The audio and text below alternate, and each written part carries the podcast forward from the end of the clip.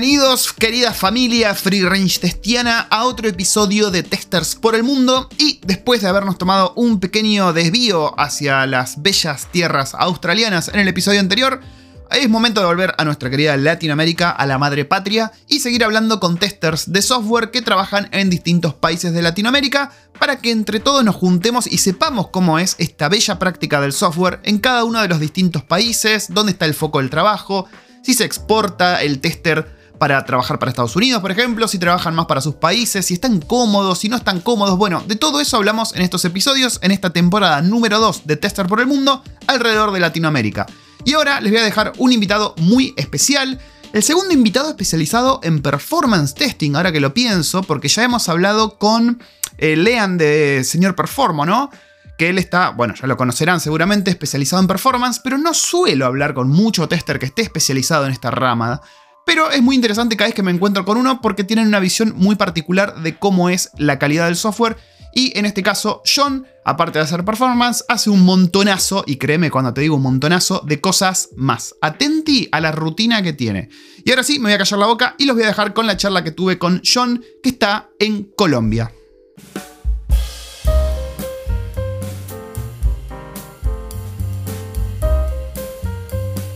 Muy buenas y como les contaba, vamos a estar hablando con John Osorio, que nos va a estar contando cómo es testing en donde está él, que ahora nos va a contar su experiencia, cómo llegó a testing y las recomendaciones para cualquiera que se quiera meter en este bello mundo de la calidad.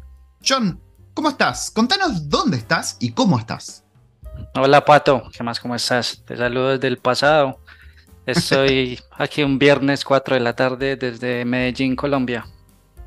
Qué lindo Medellín. ¿Sabes qué? Casi me preparo un corona, un chocolate corona. Tenía un chocolate corona ahí y estuve ahí de preparármelo. John, bueno, como nos está contando, está en Colombia y en esta entrevista vamos a estar hablando de cómo es testing en Colombia, cómo es la escena, cómo es la comunidad, cómo es trabajar en Colombia. Y vamos a estar conociendo un poquito más de este bello, bellísimo país que tiene de todo y cómo trata al tester. Eh, así que primero que nada, eh, John, agradecerte por estar acá conmigo. Sé que hace poco fue papá, así que está ahí haciendo malabares con, con un baby, cosa que puedo entender perfectamente porque todos hemos pasado por eso. Em, y quería preguntarte, porque bueno, yo estuve, estuve viendo tu perfil y hay cosas muy interesantes acá para hablar. Lo primero, te voy a pedir que te, presentes y contanos un poco sobre tu experiencia en el campo del testing. Ok, bueno Pato, eh, mi nombre es John Osorio, digamos que en este momento soy Performance Test Manager en una empresa, una multinacional británica. Eh, pero cuando inicié mi carrera no lo inicié desde el testing. Llevo 12 años de experiencia en testing, pero inicié en otro mundo totalmente diferente. Entonces digamos que he tenido una evolución interesante. ¿En qué estabas? A ver, pues, todos venimos del lado distinto y, ahora me, diste me, da curiosidad, ¿de dónde venís vos? No, digamos que siempre he estado dedicado a la ingeniería de sistemas. Esa ha sido mi carrera y he tenido una carrera muy afortunada Digamos que cuando empecé mi carrera, empecé como documentador de código. ¿Cierto? Ah, ok. Bueno, estaba dentro de sistemas, panel, ¿está bien? Sí, exacto, siempre. Después empecé a hacer desarrollo de Visual Basic Script. Entonces desarrollaba macros y todo ese tipo de cosas. Después eh, empecé a hacer desarrollo de procedimientos almacenados en, en SQL Server. Empecé a administrar bases de datos. Después me pasé a cubos en Cubos empecé a hacer inteligencia de negocios, después hice desarrollo de software, después me volví business analyst y solo después de eso llegué a una empresa que se dedica 100% al testing y ahí fue donde conocí el mundo del testing. Ocho años después, exacto, ocho años después de haber iniciado mi carrera profesional, llegué a una empresa que se dedica 100% a hacer testing. O sea, vos pasaste por desarrollo, ¿no? Entre todas las cosas que nos contaste, después llegaste a testing. Y lo primero que te quiero preguntar es, lo que le pregunto a todos los que hicieron la carrera en sistemas, ¿por qué elegiste el camino de QA en lugar del camino del desarrollador, digamos, o del desarrollo puro y duro, más allá que haces desarrollo siendo QA, pero ¿por qué elegiste la parte QA en vez de developer? Listo, digamos que después de todo el camino del recorrido que te conté que hice como consultor, la empresa en donde yo estaba trabajando el 90% de los ingresos de esa empresa dependía de un solo cliente. Y el cliente le dijo a la empresa, no vamos más, chao, que le vaya muy bien. Entonces muchas personas nos quedamos sin trabajo en ese momento. Mm. Empecé a consultar con amigos, a enviar hojas de vida y esa empresa que se dedica solamente a testing fue la que recibió, me hizo la entrevista y me aceptó. Entonces, no fue porque digamos, no, yo me quiero dedicar a testing, no, yo necesito trabajo. en donde me resulte, allá llego. y ahora, ponele, ahora estás cómodo, ¿no? Y yo creería que estás en una posición en la que si vos quisieses, podrías encarar para el desarrollo, más allá que ya tenés muchos años en testing y que por ahí sería un poco como empezar de cero, pero en algún momento te planteaste esto de me parece que quiero volcarme al desarrollo en vez del testing ahora que ya estoy estable o, no? No, digamos que cuando entré al mundo de testing empecé a generar una, un distanciamiento muy fuerte del mundo del desarrollo. Entonces siempre empecé a considerar que el desarrollo era una habilidad que no me gustaba. Entonces lo, empecé a omitir durante mi crecimiento profesional en la carrera y nunca lo fortalecí. Entonces siempre eh, me dedicaba a temas de testing evitando el desarrollo. Claro, le agarraste fobia al desarrollo prácticamente. Algo así. Y no solo eso, sino que por, lo que vi yo, y bueno, ahora nos vas a contar un poquito más, vos te volcaste a la rama de performance, performance testing, ¿no? correcto. Que creo que sos la segunda persona que he entrevistado en esta serie de podcast, más allá de, mm, señor Performance, ¿no? que ya todo el mundo lo seguramente lo conoce, todo el mundo lo conoce, no muchos testers se vuelcan a performance. Y te quería preguntar, ya sabemos por qué te volcaste a calidad en lugar de desarrollo. Ahora te quiero preguntar cómo es que caíste en performance y por qué es algo en lo que vos dijiste, voy a poner fichas a esto, voy a seguir por el lado de performance. Que suele ser un camino a medio específico y apartado, digamos, de testing convencional, automation y demás. Cuando llegué a esta empresa que se dedica 100% a texting, estuve haciendo toda la academia que ellos tienen. Digamos que es una de las empresas insignias en Colombia. Y todas las personas, eh, todas las personas muy buenas en testing han pasado por esta empresa. Cuando ellos, ellos tienen su propia academia, tienen una formación excelente en este mundo de testing. Y cuando yo estaba en las capacitaciones, eh, digamos que uno de los líderes o uno de los gerentes de la empresa llegó a una de esas capacitaciones y nos mencionó, queremos formar un grupo élite de performance.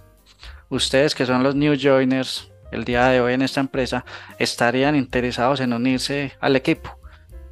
Yo levanté la mano y dije, listo, hágale, vamos a aprender performance.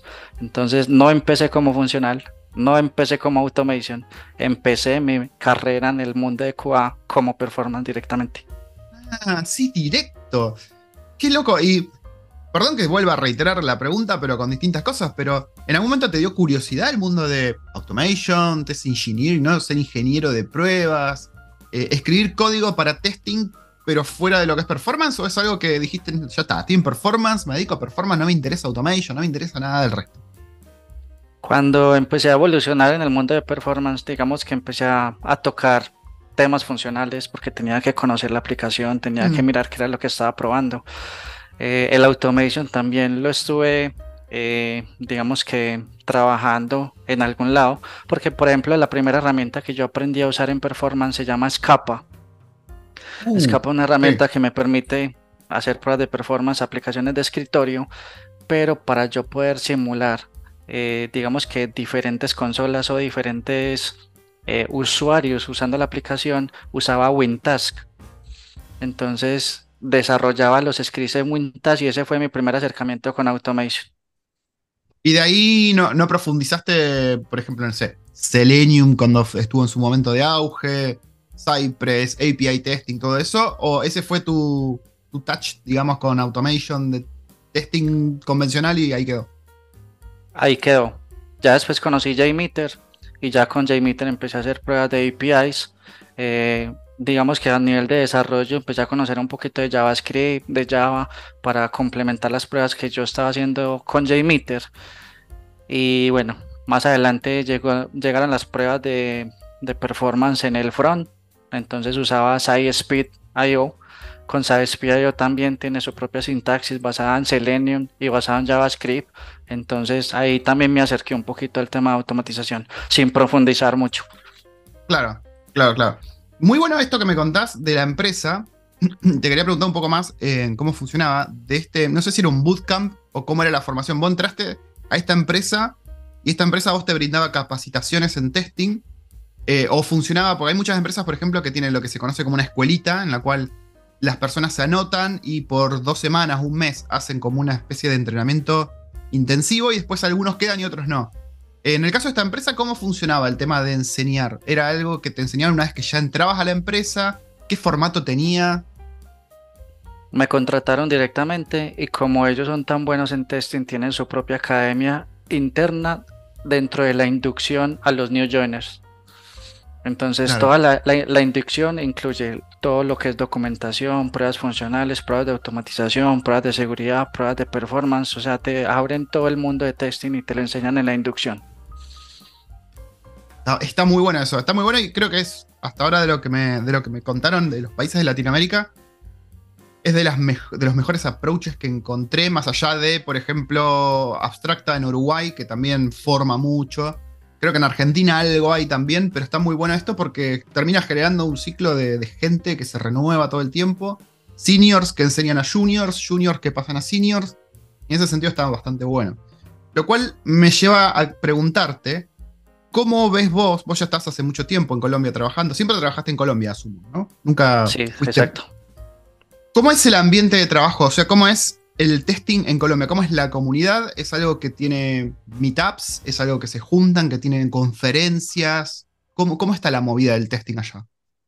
Hay una meetup, hay una mitad de testing Colombia, eh, que en realidad no sé exactamente quién la administra, pero digamos que más allá de eso y de la empresa que te estoy contando, es como el mundo local de testing. Ellos son los que abarcan la mayor cantidad de educación de testing lo que, de lo que hay en este momento. En la empresa en la que estoy en este momento, en la, en la empresa actual, nosotros eh, lideramos y coordinamos las testing nights. Las hacemos en Medellín, en Bogotá y en Cali. Y ese es un evento también que eh, logramos fortalecer mucho en las redes sociales para poder enseñar diferentes temas de testing. Claro. O sea que está, está bastante, digamos, fomentado el tema de la comunidad tester en Colombia. Meetups. Eh, ¿Hay alguna conferencia como por ejemplo, yo sé que en Bolivia hay, en Chile hay, Uruguay, Argentina, Perú creo que hay? ¿Hay una conferencia de testing o suelen participar de las conferencias de, no sé, de Argentina, de Uruguay y suelen como meter a, la gente de Colombia en, esos eventos? Eh, digamos que no hay una conferencia como tal de testing que sea famosa cada una de las empresas hace sus propios bootcamps. Por ejemplo, nosotros hacemos testing schools o hacemos internships para personas que quieran aprender testing. Y ahí en esos bootcamps y en esos schools, digamos que empezamos a fomentar para que personas que no, incluso una de las cosas que nosotros hacemos es que eh, personas que no sean del mundo de la tecnología, que sean médicos, doctores, pilotos, abogados, aprendan testing en esos schools y que cuando terminen el school puedan trabajar en una empresa de tecnología como juniors en testing. Está muy bueno eso, está muy bueno. Eh, ¿Te, ha pasado, has conocido gente, por ejemplo, médicos que quieren pasarse a testing? Sí, sí, médicos, futbolistas, abogados. Dentro de mi equipo de trabajo tengo administradores de empresas, tengo ingenieros químicos, que se han dedicado a eso, pasaron el bootcamp y ya trabajan conmigo dentro de la empresa. Es muy loco eso, ex, exfutbolistas. ¿Y cuál es el razonamiento o, qué lleva a un médico a querer meterse en testing? me, picó la curiosidad. muy buena pregunta. Todas las personas que se dedican a, a otras digamos que a otras áreas y que empiezan a estudiar en testing, vieron que el testing era la forma más fácil de entrar al mundo de la tecnología por el boom mm. de la tecnología, entonces empezaron como a, pensar, venga, yo quiero entrar al mundo de la tecnología porque sé que los salarios son muy buenos en este mundo, miremos a ver cómo podemos aprender y testing es lo primero que, se les ocurre. Generalmente eso ocurre, eso pasa. Fue algo, fue algo que fue influenciado supongo por la pandemia, que los médicos dijeron, no, chao, no, quiero saber más nada con esto, voy a meter en, tecnología que trabajan desde su casa y no tienen que estar lidiando en primera línea con estas cosas? ¿O, es algo que siempre viste que pasó? No, siempre, siempre he visto que pasa. Digamos que mm. después de la pandemia aumentó más eh, la concurrencia de ese tipo de personas en el mundo de la tecnología, pero antes de la pandemia estos eventos ya, ya los estábamos realizando. Muy interesante, muy interesante. Médicos, exfutbolistas, químicos, abogados, creo que me dijiste también, pasándose al mundo del testing. Me causó ese lado del médico. Pilotos. Em, y, hablando de, todo este ecosistema de gente trabajando en testing, las empresas ya nos contaste cómo, cómo funcionan, tienen muy aceitado. Me gusta, me gusta lo que me estás contando de cómo funcionan las empresas, cada una con su escuelita. El trabajo de tester en Colombia, generalmente, pasa dentro de Colombia o exportan mucho y el que está trabajando como tester generalmente trabaja para un Estados Unidos como freelance o la mayoría sentís que está trabajando para empresas colombianas brindando servicios ahí. Listo, hay dos, digamos que hay dos verticales en este punto. Los testers que están trabajando para empresas colombianas y los testers que están trabajando para multinacionales que llegan a Colombia para atender clientes en Estados Unidos y en Europa. Claro, claro, claro. Y porque en muchos países latinoamericanos, y vos me dirás si en Colombia es el mismo caso, eh, trabajar para el exterior suele ser como, ok, estoy haciendo dólares, los cuales son mejores que mi moneda, entonces la gente prefiere hacer trabajo para Estados Unidos, para Canadá o para Europa, y ganar esa plata que suele ser bastante más de lo que vos conseguirías trabajando para tu país, digamos Argentina, digamos Uruguay. ¿Es el mismo caso en Colombia? ¿Vos trabajando para empresas colombianas estás bien? Eh, sí, depende, digamos que depende de la oferta salarial que te hagan. Si es en dólares o en pesos colombianos, uno de, las, de los factores de decisión, digamos que para poder elegir en qué empresa vamos a trabajar, es la declaración de renta. El tema de la declaración de renta con, los impuestos, exactamente. Cuando pues, estás ganando en dólares, siempre tu contrato va a ser como contractor, o sea, como independiente, prestación de servicios. Y eso genera impuestos mucho más altos que si vos sos empleado en una empresa colombiana. Entonces, si la persona no tiene un contador o no es ordenado con sus finanzas, eh, Sí, lo pasan por la guillotina. Tal cual. Claro, claro, claro. Em, y, hay, otras, qué pena, Pato, y hay otras personas que dependen de la, eh, de la estabilidad dentro de la empresa. Si vos sos contractor, sos algo similar, muy similar a ser freelancer. Entonces, en cualquier momento se te puede acabar el contrato. Exacto. Entonces, hay personas que prefieren la estabilidad de un contrato a término indefinido. Y hay mucho trabajo, o sea, vos entras a LinkedIn, ¿no? Buscás, pones ubicación Colombia. Hay mucho trabajo, sentís que hay una buena demanda de testers, de profesionales en testing en el territorio colombiano. En este momento no. En este momento está el mercado muy escaso eh, por la recesión económica que hubo hace poco. Digamos que esa recesión ha impactado mucho los negocios de los clientes en Estados Unidos y en Europa. Entonces no hay mucho. Todo el mundo, acá también. No hay, no hay muchas posiciones abiertas en este momento. Claro, claro. Em, volviendo un poquito a, vos, ¿no? Ya estuvimos viendo bastante cómo es en Colombia. La verdad me gustó mucho todo lo que me contaste de cómo es eh, desde la comunidad, desde las empresas. Eh, suena muy, muy bien estructurado como tienen el testing en Colombia. Eh, te quería preguntar cómo es un día típico tuyo de trabajo, ¿no? Te levantás, ves al baby ahí durmiendo ¿Cómo es tu día de tester? ok. Bueno, me levanto a las 3 de la mañana. Empezando. Pará, pará, perdón. ¿Cómo, a las 3 de la mañana? Me levanto a las 3 de la mañana. Voy al gimnasio a las 4. De 4 a 5 y media voy al gimnasio. Cuando regreso del gimnasio, más o menos el bebé está despertando. Entonces llego, si el bebé ya está despierto, lo atiendo y lo organizo mientras mi esposa se organiza para que ella también empiece su día, que ella también es QA, ella también es tester. Ah, mira. ¿La metiste vos en el mundo del testing? No. No, la conocí en una empresa, en un proyecto de testing. Ok. Hago el almuerzo, hago el desayuno, me organizo y empieza mi día laboral. ¿cierto? Dependiendo del proyecto, como en este momento soy performance manager, digamos que tengo un proyecto a cargo, tengo varios performance tester a cargo, pero adicional a eso, eh, soy el líder de testing de toda la disciplina en Colombia para la empresa en la que estoy trabajando. Entonces tengo a cargo todos los testers que están dentro de la disciplina. Aparte de eso, soy el coordinador regional para Latinoamérica de la comunidad de performance testing eh, de, la, empresa, project manager, eh, soy career coach y, y, bueno, y también como una de mis pasiones es el tema de enseñar. Me he vuelto últimamente international speaker. No sos médico, ¿no? De casualidad. no. quiero saber cómo sigue ese día, porque quiero saber a qué hora te acostás, pero eso contámelo al final. A ver, ¿cómo, sigue esto? ¿Cómo, cómo, ¿Por dónde empieza el día después? Tenés bocha de cosas para hacer. ¿Cómo alcanza yo? digamos que organizo mi día según los, eh, los proyectos que tengo, las reuniones. Tengo una agenda normalmente todos los días, la agenda es súper llena. Eh, organizo el trabajo, hago las dailies, las weeklies. Bueno, digamos que se va moviendo dependiendo de las reuniones que tengas, voy teniendo un día movido. ¿Trabajas remoto o trabajas eh, en la empresa, digamos?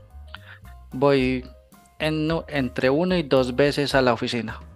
Me gusta dedicar ese espacio para oxigenarme un poco. Termina mi día cinco y media, seis de la tarde y ya, me dedico ya a mi familia. Me acuesto temprano para poder levantarme a, las 3 de la mañana. ¿A qué hora te acostas? Por favor. 9, 9 y media, 9, 9 y media de la noche. 9 y media de la noche, ok. No está tan mal, digamos. Eh, es algo, perdón, pero culturalmente es algo que acostumbra hacerse en Colombia, acostarse tan temprano o no? Pues en Argentina, por ejemplo, nos acostamos como a medianoche. Sí, no, lo hice para empezar a, a dormir al menos entre 5 y 6 horas. Digamos que por el tema del entrenamiento y por el tema del ejercicio. Antes dormía 3, dormía cuatro horas y de, de, tantos años que empecé a dormir tan mal o de tantos años que llevaba durmiendo tan poquito, eh, me enfermé. Entonces el neurólogo me recomendó aumentar mis horas de sueño para poder mejorar eso. Claro, sí, sí, sí. ¿Sabes que acá en Nueva Zelanda la gente acostumbra a cenar cinco y media más o menos y a las 8 ya están en la cama, más o menos? yo, yo, todavía no me acostumbré a eso, pero bueno. Em, nos contaste que entre todo lo que haces, eh, tenés el puesto, acá se conoce como Practice Lead, que es el que define, digamos, la estrategia, todo lo que es testing para una empresa a nivel nacional, regional, si se quiere. Eh, y por otro lado, nos contaste que vos estás muy enfocado en la parte de performance. Lo que te quería preguntar es, ¿cómo haces vos para mantenerte actualizado, afilado? Y aparte dijiste que te gusta enseñar, ¿no? en todo lo que es testing, que son un montón de cosas ¿no? que pasan a nivel testing, pues yo imagino que la empresa no hace solamente performance testing, sino que hacen automation testing, testing de APIs, testing de UI, testing de usabilidad, bueno, todas las ramas. ¿Cómo haces vos para mantenerte afilado, al día, actualizado, para poder desempeñarte vos como practice lead de una empresa a nivel nacional? ¿No? vos tenés que tomar decisiones, me imagino, sobre prácticas, herramientas que van por fuera de performance. ¿Cómo manejas eso?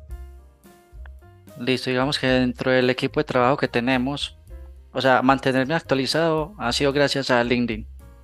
LinkedIn es la plataforma que me ha permitido no solamente mantenerme actualizado, estudiar, sino me ha dado la visibilidad de poder yo estar, digamos que compartiendo conocimiento y tener una mayor audiencia y mayor alcance. Y para mantenerme actualizado y eh, tengo lo que se llama la eh, Ah, se me olvidó el término. Es la ignorancia selectiva. Creo que se ah, llama sí, sí, sí, sí. De tanta información que te llueve de las redes, tiene que filtrar. Exacto. Tengo que escoger, digamos, que las personas más importantes o los referentes más importantes del mercado. Y empecé a seguir a Scott Moore, a James Pulley, a Señor Performo. Y bueno, esos, entre otros, eh, a Mark Tomilson, creo que se llama. Y con ellos es que me mantengo como enterado de las, de las últimas tendencias, de las herramientas, de todo. Adicionalmente, pues como a la práctica. Y segundo, aparte del LinkedIn, digamos que la empresa eh, en Europa tiene un, área de performance muy fuerte. Y lo que hice yo al entrar a esta empresa es fortalecer esa área en Latinoamérica. Entonces, tomé todos los entrenamientos, las prácticas, la documentación que ya estaba creada en Europa y las empecé a adecuar a las necesidades de Latinoamérica y esa adecuación me permitió refrescar conocimientos, eh, poder crear cursos, eh, charlas, entrenamientos, workshops y, eso también me mantiene súper activo en el tema. Interesante y permíteme que te pregunte, vos decís que agarraste esta documentación de Europa y la adecuaste a Latinoamérica. ¿Qué te encontraste que era diferente, que ellos hacían diferente y que acá necesitaba adecuarse? Si es que te acordás, ¿no? Pero ¿por dónde venía la mano con eso? Sí, bueno, digamos que cuando hablo de adecuación es la configuración de los ambientes. Ambientes que ellos están usando en Europa, entonces yo instalé mis propios ambientes en Latinoamérica. Eh, ellos utilizan, por ejemplo, mucho Low Runner. Son el conocimiento técnico que ellos tienen en Europa es mucho más enfocado a nivel de desarrollo. Entonces, si van a ejecutar JMeter, no abren la consola de JMeter y, y, lo ejecutan. Ellos usan Maven para poder ejecutar JMeter usando Gradle desde Jenkins. Y bueno, tienen un framework de automation para ejecutar Jenkins, que no es lo común que nosotros hagamos acá. Entonces, aprender todas esas cosas.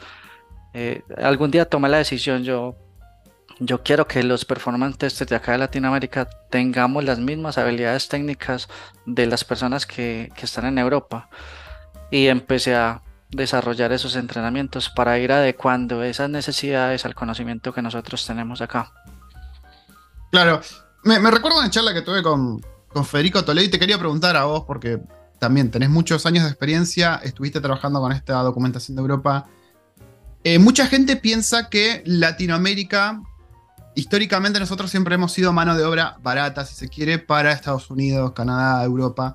Y mucha gente que se mete en tecnología tiene ese sentimiento de, uy, nosotros sabemos menos, por, por eso nos pagan menos. Y en Europa, Estados Unidos están los que saben más, los que son cracks del universo en testing. Eh, algo que hablamos siempre con Fede Toledo es que en Latinoamérica tenemos talento de muy alto nivel, sino del más alto nivel a nivel mundial. Eh, Fede estuvo en Estados Unidos viviendo un tiempo, bueno, yo vivo acá y también me muevo bastante con Europa. Y yo siento que en Latinoamérica tenemos un nivel, y no, es por ser latinoamericano yo, ¿no? Pero siento que tenemos un nivel igual o incluso a veces más alto que Europa, que Estados Unidos, porque somos gente que de forma proactiva tenemos que aprender para sobrevivir, básicamente.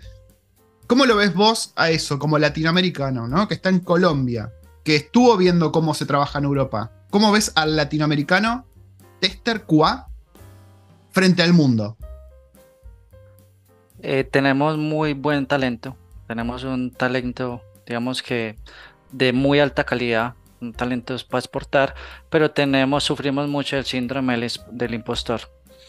Eh, en la mayoría de las personas sufren de eso, en especial por el tema del lenguaje.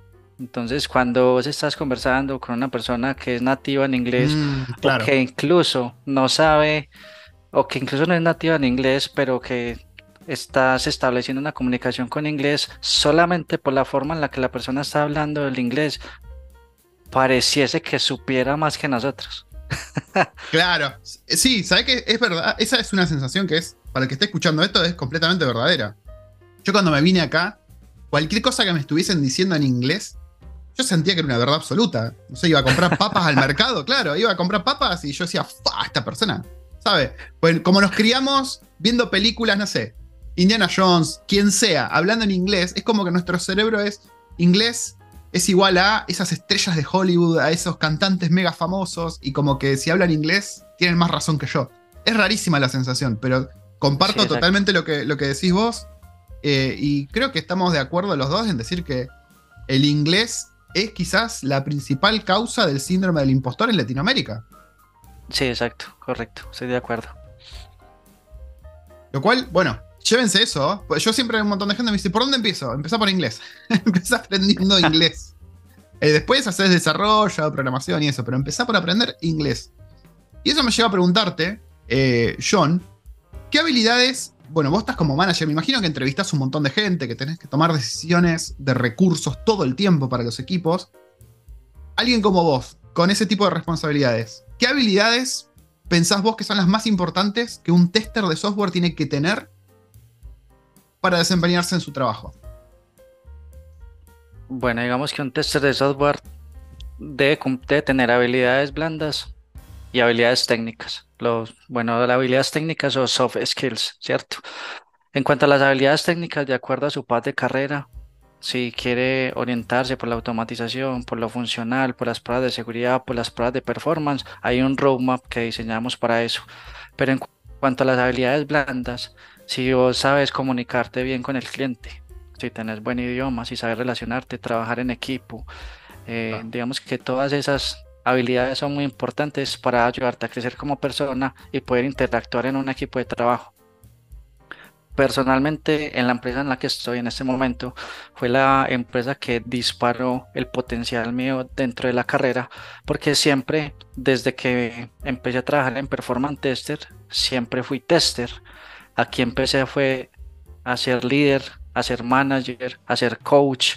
Entonces, eso exponenció increíblemente mi desarrollo de carrera porque ya no solo es simplemente entrar en un proyecto y bueno, vamos a hacer una prueba de performance, sino que ya tengo que mirar los procesos de rotación, clientes, eh, personas que quieren rotar de proyecto o que van a renunciar a la empresa, entonces hay que conversar con ellos, o contrataciones, entrevistas, o bueno, todo ese tipo de cosas que hace parte de la administración de, de toda una disciplina y que también he aprendido un montón. Ya, perfecto, perfecto. Ponele que yo te pongo en una mesa dos personas, ¿no? Entrevistaste a dos personas. Una tiene excelentes habilidades blandas, pero en lo técnico no mucho. Y el otro es excelente a nivel técnico, pero las habilidades blandas no mucho. ¿Cuál elegís y por qué? Ah, me la pusiste muy difícil. Eh, la principal habilidad que de tener cualquiera de los dos o la persona a la que elija es que tenga la capacidad de aprender, que quiera aprender. Porque de nada me sirve una persona que tenga muchas habilidades blandas, que se sepa comunicar, pero que en un proyecto no va a tener las capacidades para aprender lo que se necesita para poder desempeñarse. Mm, claro. O una persona técnica que sea muy buena técnicamente, pero cuando entre un proyecto el cliente me lo esté sacando de todos los proyectos porque no quiere tener nada que ver con esa persona. Entonces, la habilidad de aprender esas habilidades nuevas que, que se necesita es muy importante. ¿Te ha, pasado el lidiar con, personas así? ¿No? Ahora que sos manager y, estos puestos que como que estás más expuesto a tener que lidiar con problemas sociales o, personales, digamos. ¿Te tocó trabajar con una persona que es técnicamente impecable, pero que en lo que es habilidades blandas era, era un desastre? Sí, sí, he tenido varios, varios contactos y varias relaciones con ese tipo de personas. Hay una, hay una plataforma que nosotros usamos dentro de la compañía, la, plataforma está enfocada en ayudarnos a conocernos a nosotros mismos. Digamos que como cultura, la empresa se enfoca en ayudar a desarrollar el potencial de cada persona para que esa persona sea bueno técnicamente y sea productivo dentro del mundo laboral. Esa herramienta te permite conocerte a vos mismo para que vos sepas cuál es la voz que tenés, cómo, cuáles son las emociones que te generas cuando estás interactuando con otras personas y de esa manera sabes cómo conversar con otro, con otro ser humano, ¿cierto? Está muy bueno. Es una, es una herramienta súper potente que la, digamos que la, la promueve mucho dentro de la compañía para mejorar todos los soft skills que tenemos nosotros como empleados. Es una herramienta interna, ¿no? No es algo que compras. No, digamos, que no, es una herramienta internacional que hizo convenio ah. pues con, la empresa. Ah, ok, ok, ok, ok. ¿Se puede saber el nombre de la herramienta? Me dio curiosidad. Eh, Giant. Giant. Ok, ok. Después le voy a estar investigando. Suena muy bueno. Suena muy bueno y la verdad que suena algo bastante necesario en varios lugares en los que he estado. sí, tiene un assessment inicial en donde vos descubrís cuál es tu voz. O sea, si sos protector o si sos, eh, digamos que muy tímido o si sos eh, hiperactivo, o si sos, digamos que creativo. Entonces todas esas voces te ayudan a saber cómo te puedes vos relacionar con otras personas para mejorar la comunicación, para ser más efectivo, digamos que en, las relaciones con otras personas. Claro. Em, Yo, de persona obsesivamente organizada a persona obsesivamente organizada como vos, te pregunto, ¿cómo manejás la presión? Porque por lo que contaste haces un montón de cosas juntas, eh, tenés un plan para el día, pero muchas veces el plan, como sabemos, no sé, se te enfermó tu esposa eh, o tu mujer, o pasó algo y el plan se te va un poquito. ¿Cómo manejas la presión? ¿Cómo manejas eh, el trabajar haciendo tantas cosas a la vez y tener una agenda tan organizada que a veces te puede descarrilar y tenés que lidiar con eso. ¿Cómo, cómo manejas vos la presión en ese sentido? Eh, bueno, no hay veces en los que no se puede manejar, hay veces como que toca soltar y, que pase lo que tenga que pasar, yo me tengo que ir. Pero normalmente eh, he aprendido mucho a delegar, he aprendido, digamos que a programar las tareas para que duren cierta cantidad de tiempo. Eh, a coordinar bien cuando no puedo entregar una actividad o cuando no puedo hacer alguna actividad, que las otras personas que van a ser impactadas por ese resultado sepan que no lo puedo entregar, cuando lo tengo que posponer y empezar a organizarme de esa manera para no sentir la presión de que si no lo entregué hoy, entonces ya todo está mal. No. Claro. Hay que Sí, sí, pues, siempre hay algo extra que hacer, ¿viste? Si vos terminás esto, está lo próximo, y si terminaste lo próximo, hay otra cosa más. Eh, está, está muy bueno que sepas dejar, ¿no? Soltar, siempre comunicando, ¿no? haciendo las cosas bien, pero está bueno eso de que sepas delegar, que sepas soltar. Es súper útil, gente. Para el que esté escuchando esto, es súper útil. Eh, te quería preguntar hasta ahora, ¿no? Vos tenés todo este tiempo casi de carrera en la misma empresa, por lo que entiendo, ¿no? Fue toda una carrera en, esta empresa. Eh, no. de hecho, ¿No? han sido 18 años de carrera Ah, he pasado por cinco empresas diferentes. Ok, ok, ok. Eh, cuando fui, digamos que documentador de código, estaba en una empresa de desarrollo de software. Ahí hice mis prácticas, ¿cierto? Ahí fue donde hice el internship de, mi carrera profesional. En esos seis meses, cuando decidieron no quedarse conmigo, digamos que me dio depresión, como que yo sentía que mm. no servía para nada, pues como bueno, eh, mi primer contacto con el mundo laboral y la empresa no quiso quedarse conmigo. Claro, sí, te sentiste rechazado. exacto. Con esa empresa empecé un curso de inglés y en ese curso de inglés conocí al gerente de mi siguiente empresa. En esa empresa, eh, que era una empresa de consultoría, fue donde aprendí, digamos que toda la base de mi formación profesional, bases de datos, desarrollo, cubos, inteligencia de negocios, business analysis. Ahí duré siete años. Después de esa empresa, esa era la empresa que tenía el 90% eh, de facturación con un solo cliente.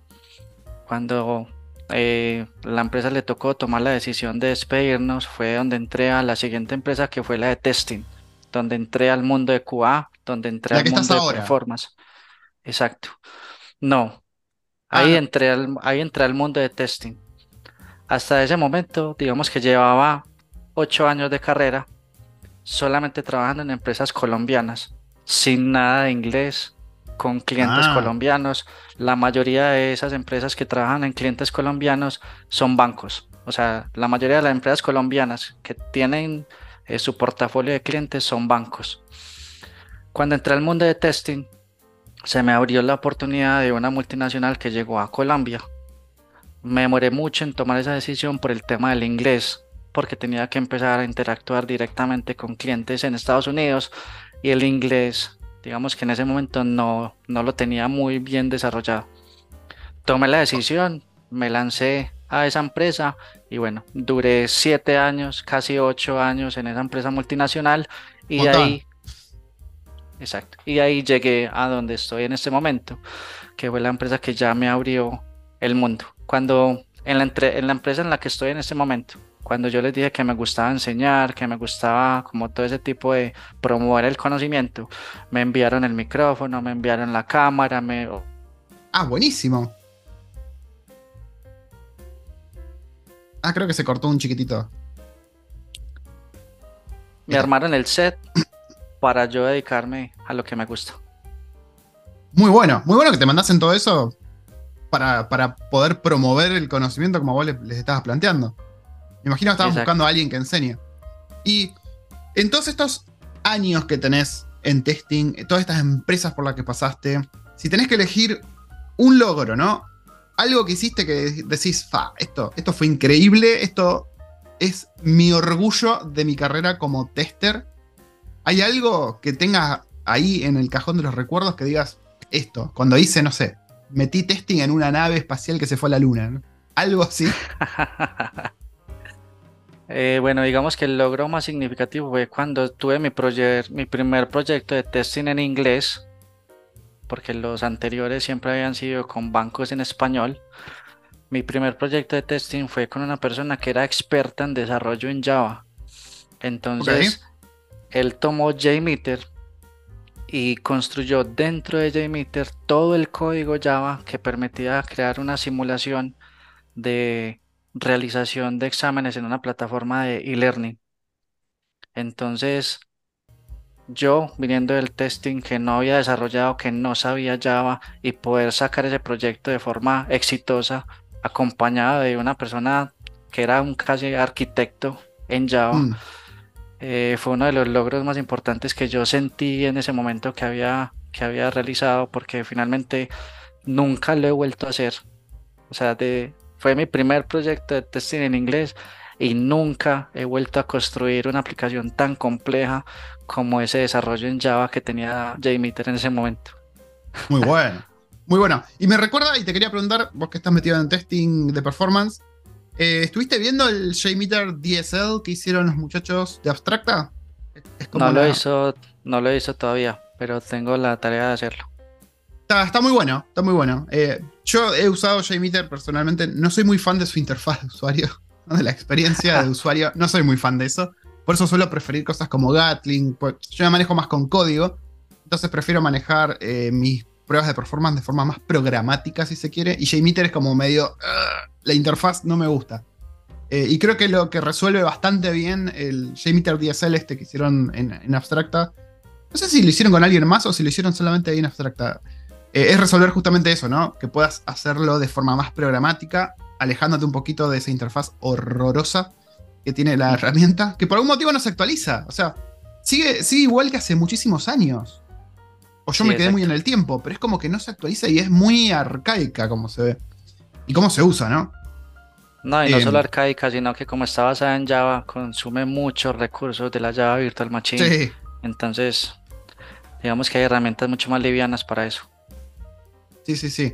Em, última pregunta y te voy a liberar para que termines tu, viernes sin, yo molestando con preguntas. Y es, ¿qué consejos le darías a ese próximo tester que está escuchando este podcast o alguien que no está en testing y está escuchando este podcast y dice, la verdad me encantó lo que contó John, quiero meterme en testing? ¿Qué le responderías a esa persona? Listo, que piensen que el testing no es simplemente como la disciplina más fácil para entrar al mundo de la tecnología. El testing como cultura te ayuda a conocer el negocio, a conocer el cliente, a entender sus necesidades, a, relacionarte con los desarrolladores y con otras personas del equipo para que aprendas eh, cómo puedes medir la experiencia del usuario, cómo el usuario va a estar usando la aplicación y cómo vas, vas a poder medir esa experiencia del usuario. Entonces digamos que ese acercamiento a testing te va a abrir muchas puertas en cuanto a conocimientos de negocio, conocimientos técnicos, conocimientos de arquitectura, eh, abre muchas puertas. Entonces no es simplemente la puerta fácil para que entres al mundo de la tecnología, es la puerta que te va a abrir el mundo de la tecnología. Perfecto, excelente consejo. Y algo que no se dice muy seguido y que hay que decir más seguido es que testing, como dijiste vos, John, es básicamente ver qué es lo que es valioso para el negocio, para el cliente. No es simplemente probar botoncitos y cosas, sino pensar como el que está defendiendo los intereses de tu cliente, de, de quién va a usar esa aplicación, usuarios, si es para un banco, el banco, quien sea. Eh, ese gorrito de ponerte los intereses de tu cliente en primer lugar es lo que te va a hacer hacer un buen trabajo como tester, digamos. Tal cual, así es, Pato. John, te, te voy a liberar eh, ¿Hoy te levantaste a las 3 de la mañana? ¿También? Ah, sí, sí, también. ¿Todos los días? ¿Todos los días a las 3 de la mañana? Todos los días, de lunes a viernes. No, me hace sentir mal. Yo, no. Me, hace falta hacer ejercicio, John. Necesito tu disciplina. Tu disciplina, por favor, contagiame un poco. Eh, Pero sí, la verdad que te, envidio la, disciplina y la voluntad que tenés para hacer eso todos los días. Eh, es encomiable, la verdad. Eh, te voy a liberar. Una de voluntad muy importante. Sí, sí, sí, sí. Escúchame. Te voy a liberar para que estés con tu familia, para que termines tu viernes bien. tomate una cervecita, te la mereces. y nos estamos viendo por las redes seguramente. Gente, voy a estar compartiendo este podcast, como siempre, por Twitter, por LinkedIn, eh, por YouTube. Ahora tenemos threads. ¿También te metiste en threads, John? No, no. no. Es un, es un lío, está toda la gente hablando al mismo tiempo, está todo muy desorganizado, pero eh, es una nueva red social y estamos viendo el nacimiento.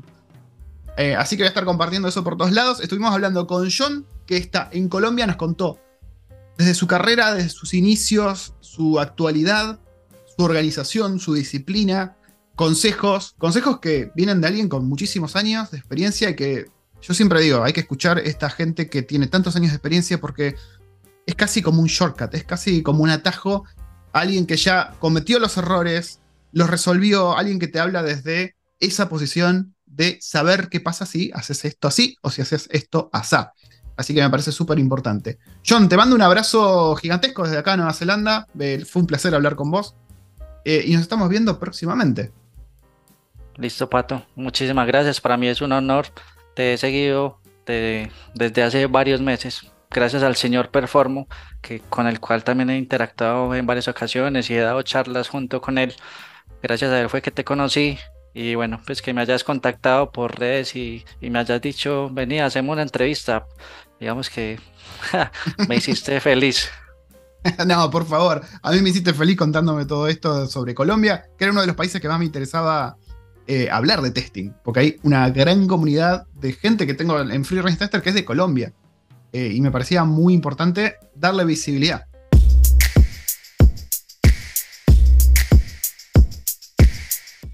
Bueno, y ahí lo tienen, estuvimos conversando con John, lujo de detalles. Eh, vieron que no le estaba mintiendo cuando les decía que la rutina que tiene de levantarse a la hora que se levanta, yo no podría hacerlo jamás. Creo que de casualidad lo puedo hacer una vez y me estoy yendo de vacaciones. Así que le envidio muchísimo esa disciplina y, cómo lleva adelante el día a día. Muy interesante también escuchar la perspectiva de un tester que se formó y se especializó en performance testing, un nicho que muchas veces eh, los que se meten en QA suelen olvidar por motivos que desconozco.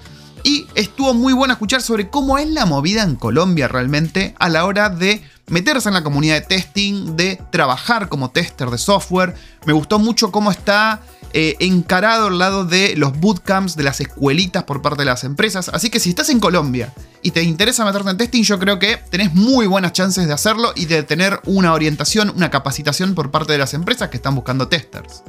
Ahora sí, gente, como siempre les recuerdo que tenemos Nueve cursos publicados ya en Udemy. Tenemos desde introducción al testing de software, pasando por programación para testers, Selenium con Java, ETL testing, Cypress, Jenkins, Azure DevOps, Postman.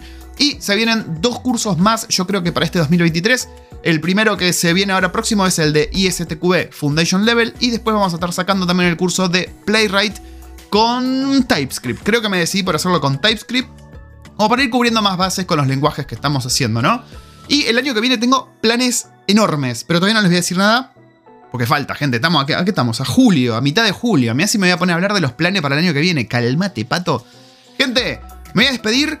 Eh, un nuevo episodio de esta temporada número 2 alrededor de Latinoamérica y tenemos un par de viajecitos más por Latinoamérica, así que no se me desconecten porque los próximos meses van a traer muchos episodios más de Testers por el mundo. Me despido desde el otro lado del charco, Pato de Free Range Testers.